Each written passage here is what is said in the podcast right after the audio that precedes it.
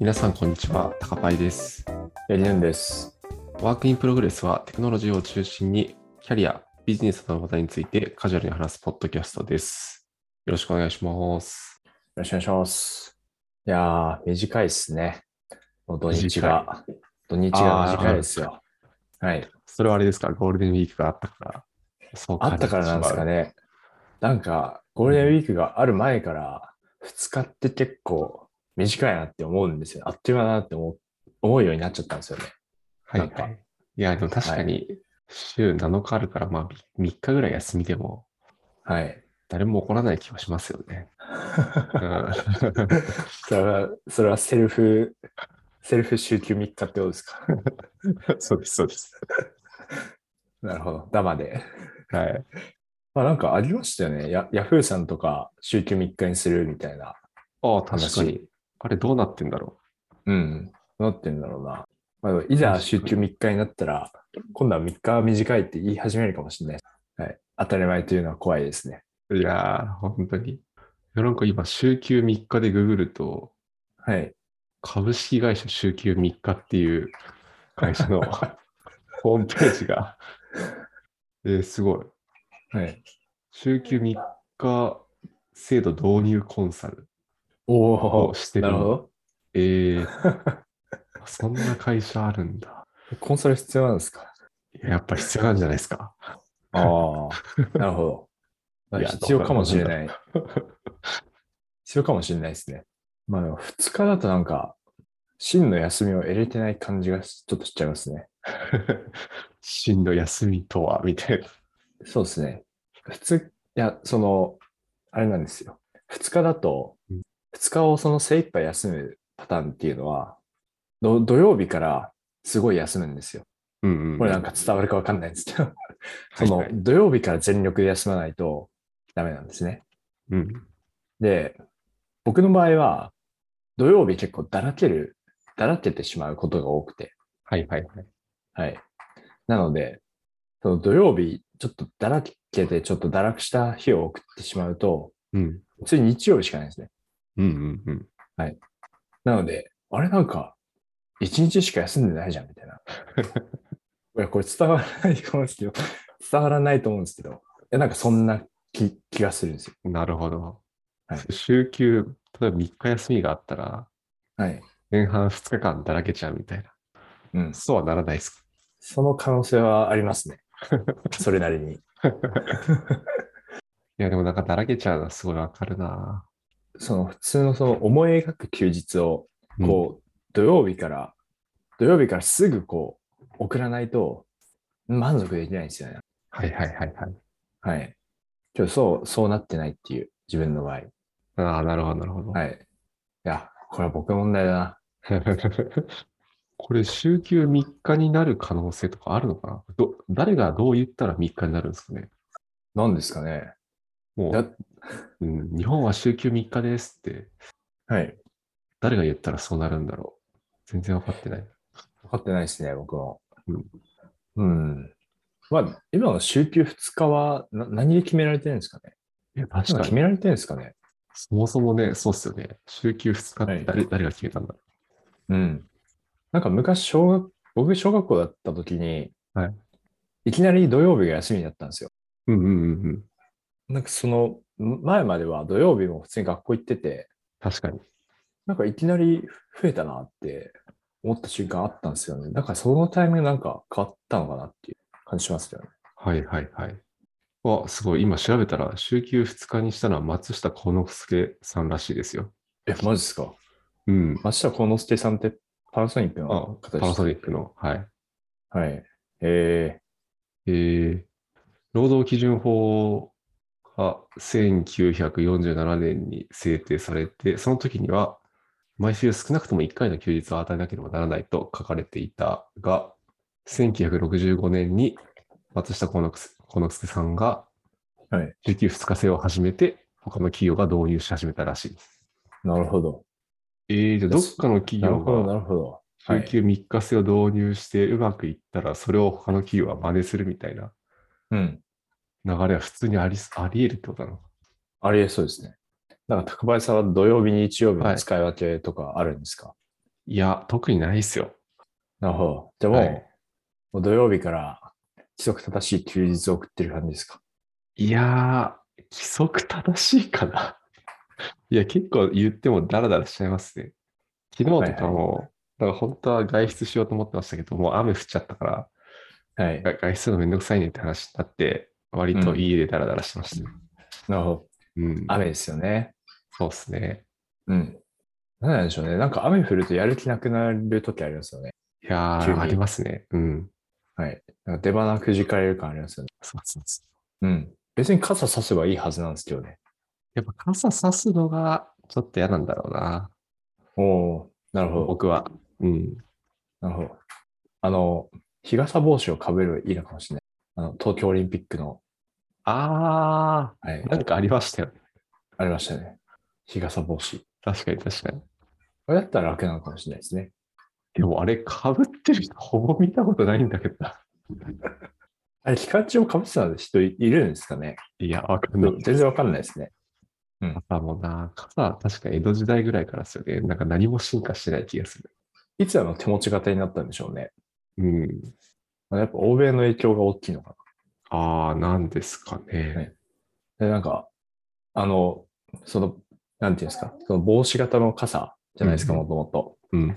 あそこからなんか、手に持とう、そうだ、手に持とうって、あんまなならなそうですよね。いきなり。まあ確かに、そうっすよね。はい。どうやってなったんだろうな。うん。誰か、あの、リスナーさんで知ってる方がい たら。はい。確かに。教えてくツだイさい。ツイッターとかでつぶやくと、秒で返信が来るみたいなのありますからね。あ そうっすよね。そうです。ぜひぜひ。はい。じゃあ今日のメイントピックに入っていきましょうか。はい。今日のメイントピックは、えー先日、あの、カグルの H&M のコンペティションが終わって、ちょっとそのソリューションを読んだので、ざっくりその話をしようかなと思っております。はい。よろしくお願いします。はい。簡単にコンペの概要から話すと、うん。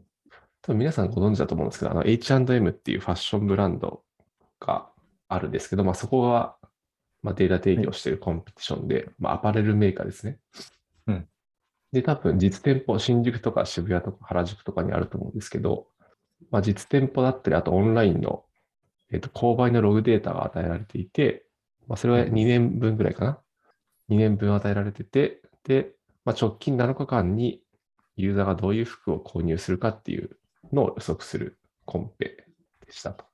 で、まあ、アイテムの情報としては、まあ、カテゴリーとか商品、ID とか、価格とかはありつつも、あと画像とか、商品の説明文とかもあるっていうのが、まあ、一つの特徴かなっていう感じで、アイテムのユニーク数は、まあ、10万件ぐらい。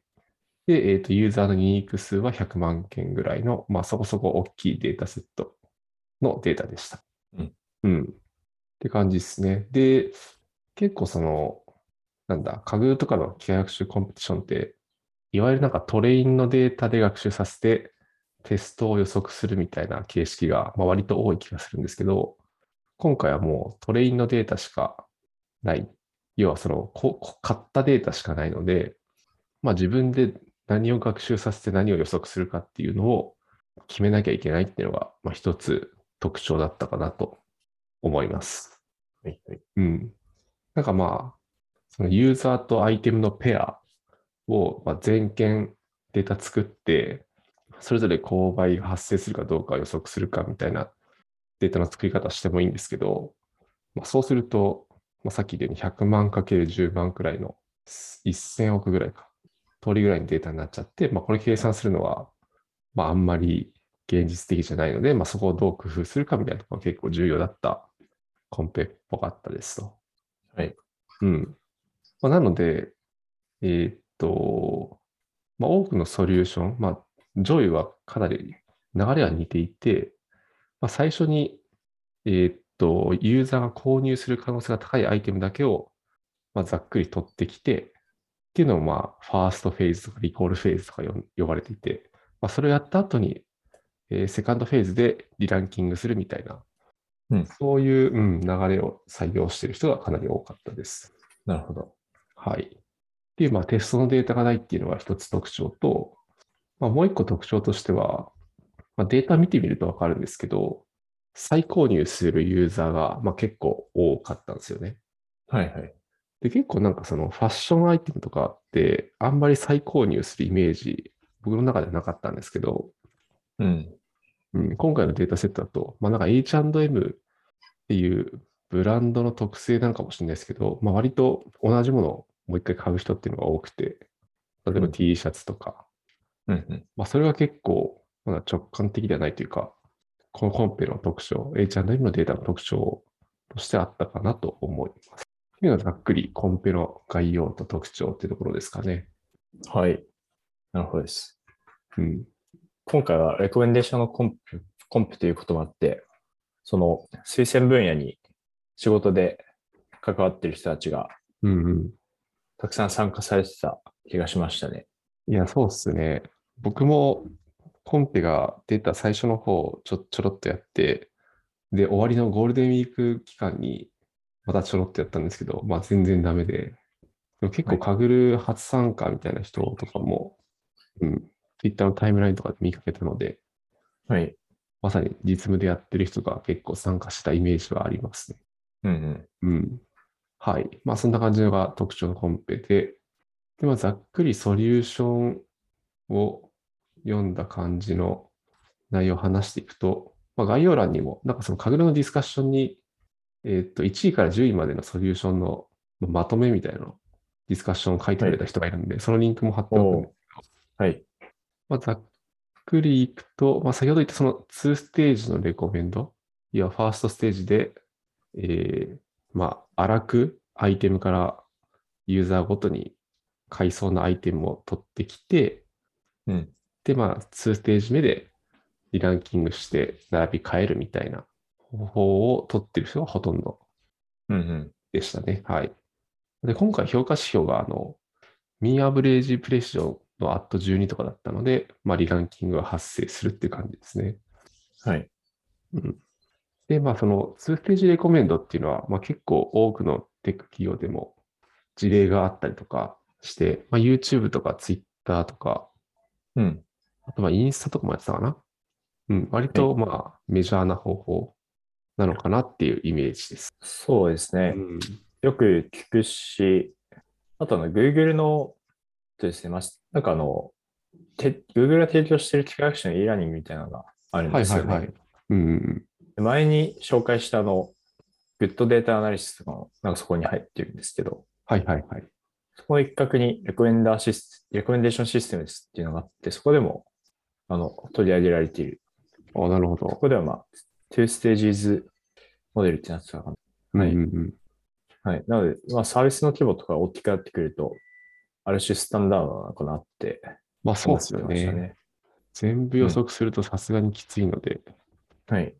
結構採用してる企業さんは多そうですよね。うん。うん。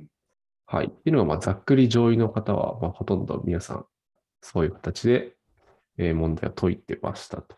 で、まあ、結構、そのセカンドステージ、いわゆるリランキングするところで使ってる特徴量、まあ、ここは、割とその GBDT を使ってリランキングしてるところがほとんどはい。ライト GBM とかキャットブーストとかうんで、。まあ、リランキングしていて、ここに使う特徴量は、なんかそんなに大きく変わりはなくて、うんどちらかというと、そのファーストステージの方で、まあ、いかになんだリコールが上がるようなアイテムを取ってこれたかみたいなところがかなり重要だったっぽいですね。なるほど。うん。で、まあ、多くの人が使ってたのは、あそのファーストステージで使ってたのは、はい。まあ、まず再購入したアイテムを取ってくると。まあ、これはちょっはと冒頭でも言ったんですけど、まあ、データセットを見ると結構再購入してるユーザーが多いので、昔買ったアイテムを、まあ、そのままレコメンドの対象として候補生成するっていうパターンうん。と、あとは、なんか色違いとか、なんかデータにプロダクトコードっていうコードがあるんですけど、まあ、それが同じはいプロダクトコードで、カラーが違うアイテムを持ってくるとか、うん。まあ、以前買ったやつの色違いってことですね。を、まあ、候補に入れるっていうものと、まあ、あとアイテムベースの強調フィルタリングで、えー過去に買ったアイテムと、まあ、一緒に買われてるアイテムを取ってくるっていうのと、まあ、あとは単純に、えー人気なアイテムはい。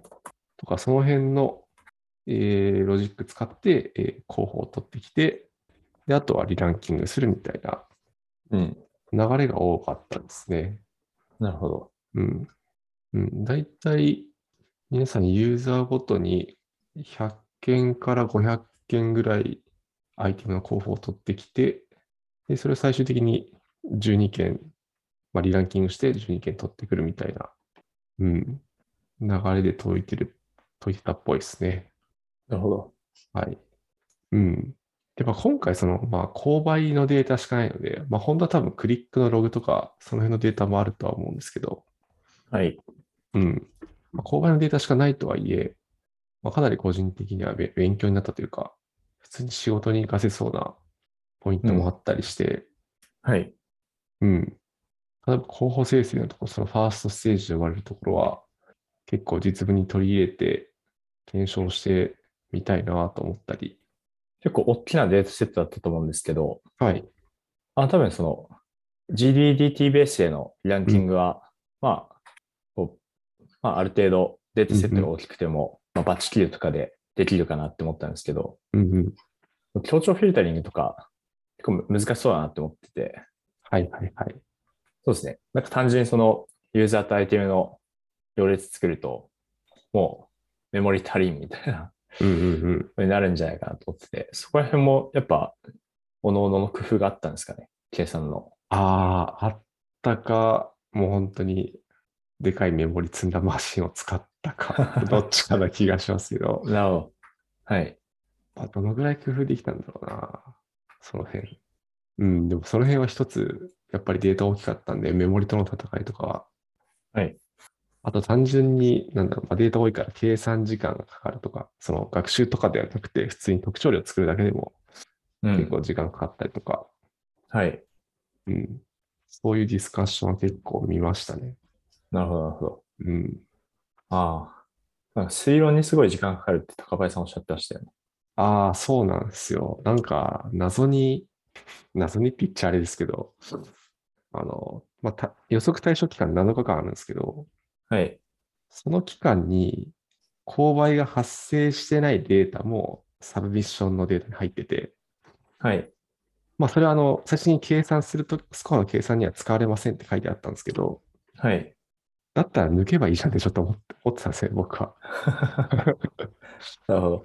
そうそう、でもそう、全、全ユーザーあるんで、はいサブミッションが。だかはらい。そこはなんか、時間かかってる人結構いたんじゃないかなと思いますね。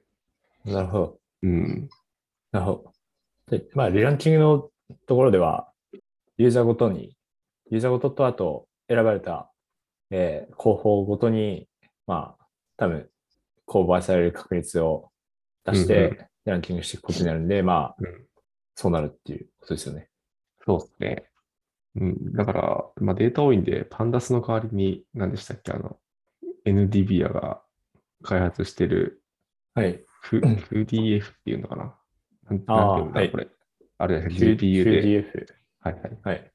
あれを使ってる人とかもいたりしましなた。るほど。うんなるほどなるほど。まあ、そんな感じで、はい。はい。あ、すいません。 まず今回、あのうん、プライベートのスコア見ていくと、はい。大体、まあ、まあ、1位の方が3.8%ぐらい。そう8%でじゃすないね。か。うん3.8、あ、違う、0.03792っていうことなんですけど、ん まあこれって、あれなんですかね。じ実際のその、H&M のモデルだとどんぐらい出てるのかなっていうのは気になりますよね。ああ、まあ確かに。どうなんやろうな。まあ、でもアイテム数すごい多いんで、うん。まあ、これ当てるの難しいだろうなと思うんですけど、そうっすね。はい。結構むずい。でもなんか、多分、多分っていうか、あの、その再購入がめちゃくちゃ多いって言ってたと思うんですけど、はい。